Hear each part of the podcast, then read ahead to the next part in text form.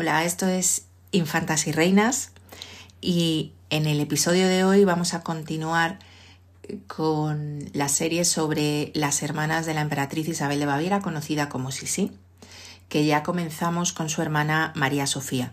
En el episodio de hoy vamos a hablar de otra de esas hermanas, de Matilde, que tiene una vida, yo diría que igual de apasionante que la de su hermana mayor.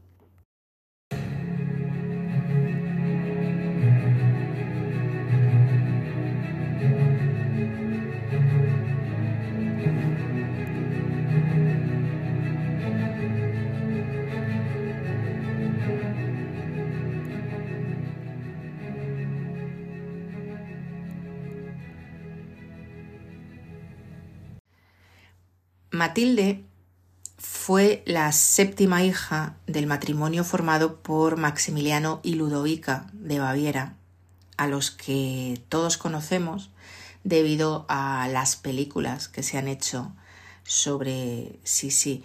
Este matrimonio tuvo muchos hijos, la mayoría de ellos fueron mujeres, y en concreto Matilde fue el séptimo vástago y ya la cuarta niña que se unía a la familia. Ella nació el 30 de septiembre de 1843 en el famoso Palacio de Posenhofen, que también conocemos por toda la iconografía de la emperatriz Isabel. Se llevaba solamente un par de años con María Sofía, que es una de sus hermanas que ya hemos hablado de ella, y siempre estuvo bastante unida tanto a ella como también a, Así, sí.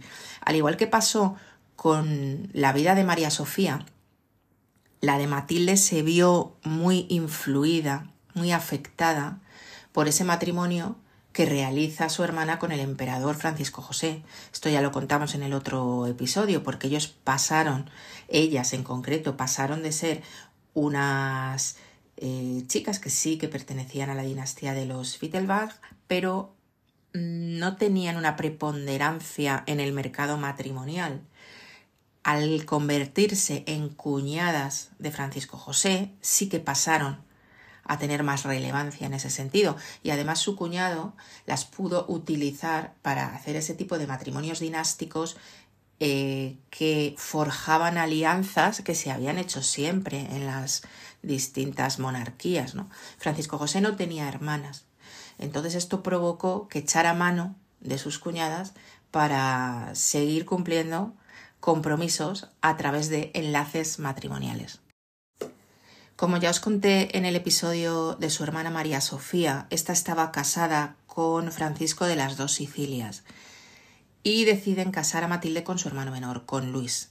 La casan el 5 de junio de 1861, pero si recordáis del capítulo de su hermana, ellos tienen que salir de las dos Sicilias porque Garibaldi, que estaba ya haciendo de las suyas con la unificación de Italia, los echa de allí y tienen que exiliarse. Al casarse, eh, su cuñado Francisco otorga a Luis el título de conde de Trani, por tanto ella pasa a ser también condesa consorte. El matrimonio de Matilde fue muy parecido al de su hermana María Sofía, dos personas que no tenían nada en común y que no eran felices juntas. Además, Luis se dedicó a guerrear por ahí por Centro Europa, donde le mandaba mm, Francisco José, y ella un poco a hacer vida con sus hermanas, como había hecho María Sofía, un poco lo mismo, ¿no?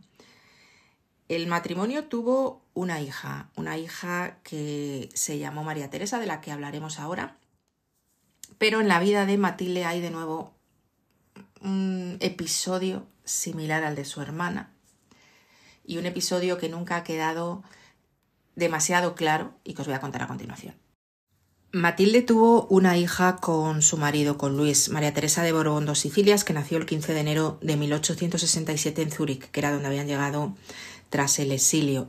ella se casó en el año 1889 con un joven Solar escrito Hohenzollern, creo que sonará bastante el nombre, un príncipe alemán, y acabó muriendo en 1909 de esclerosis múltiple. Es el primer caso que yo conozco en el que se habla de esta enfermedad como posible causa de la muerte, una enfermedad que hoy en día la tenemos bastante en cuenta, ¿no? pero que en aquel momento probablemente era una enfermedad muy desconocida.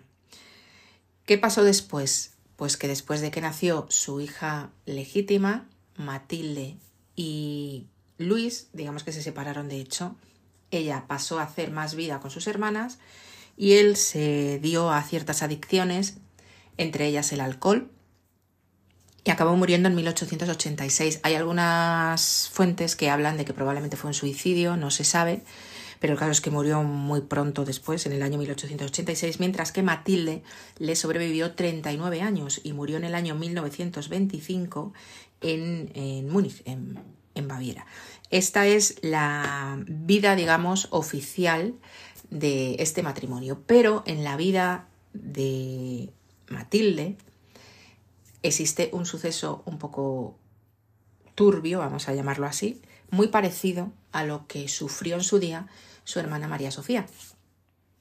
¿Y en qué consiste este suceso? Pues que tres años antes de tener a su hija María Teresa, parece ser que Matilde dio a luz una niña fruto de una relación extramatrimonial con el embajador español en las dos Sicilias, que era un señor muy culto que se llamaba Salvador Bermúdez de Castro.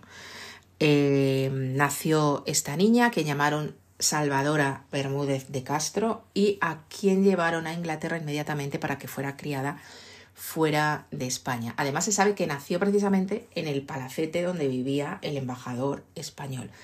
Se cree que ella fue la madre, pero no hay una constancia clara. Si investigáis sobre este tema veréis que cada fuente dice una cosa, eh, que desde luego este señor, este diplomático, tuvo a esta hija ilegítima de quien no se sabe, la madre que la crió en Inglaterra, que luego la legitimó y como era su única hija, acabó heredando todos sus títulos y todas sus propiedades. Pero ¿quién fue la madre? Siempre se ha dicho que fue Matilde.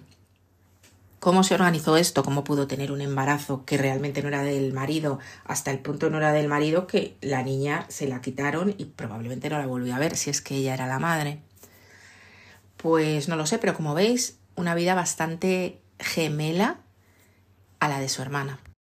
Por último, y un poco ya a título anecdótico, os quería comentar que Luis, el marido de Matilde, era el heredero de su hermano Francisco, que Francisco tampoco dejó descendencia legítima, pero como acabó muriendo, ya lo hemos dicho, en 1886, debido supuestamente a su adicción al alcohol, el trono de las dos Sicilias en el exilio cayó en manos del tercer hermano que se llamaba Alfonso.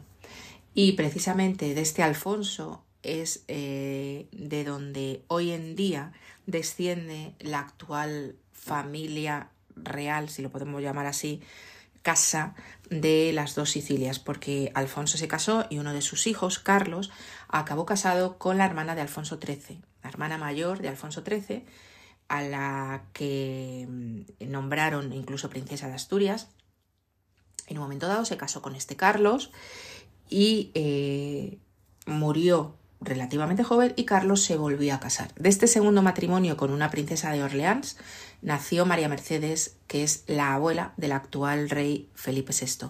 Esto es lo que hace que la monarquía española esté entroncada familiarmente con la casa de las dos Sicilias y viene precisamente por esta vía de Alfonso de las dos Sicilias que acabó heredando ese puesto porque murieron sus dos hermanos anteriores sin descendencia, entre ellos Luis, el casado con Matilde, y Francisco, el casado con María Sofía.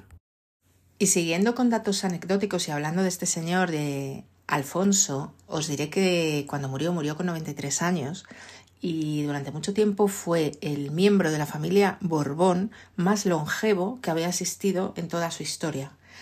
Después fue superado cuando en el año 2019 murió el gran duque de Luxemburgo, eh, que tenía 98 años y que también pertenecía a los Borbón, solo que en este caso su rama era los Borbón Parma. Alfonso eran Borbón de Sicilia, pero bueno, si lo consideramos como un tronco común, la casa de Borbón, sí que le superó en ese momento porque creo que tenía unos 98 años cuando murió. Además, ya en esta época del siglo XX mm, aproximadamente, principios del XX, hubo otros eh, personajes dentro de la casa de Borbón que llegaron a ser prácticamente nonagenarios. Lo que pasa es que sobre todo eran eh, mujeres os voy a decir mm, un ejemplo. Por ejemplo, la infanta Eulalia fue una de las que llegó a una edad bastante avanzada. Pero en cuanto a hombres, eh, estos dos, Alfonso de Borbón dos Sicilias y el duque de Luxemburgo, han sido dos de los más longevos y Alfonso fue el más longevo de la Casa Borbón cuando murió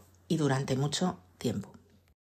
Con esto hemos terminado esta breve semblanza sobre la vida de Matilde de Baviera, una vida, como hemos visto, espejo de la de su hermana María Sofía, una vida, entiendo que tampoco muy feliz. Y seguimos hablando de princesas infelices. Si os dais cuenta, es un poco el tema de nuestro podcast, ¿no? Bueno, pues aquí lo dejo por hoy y nos vemos la semana que viene.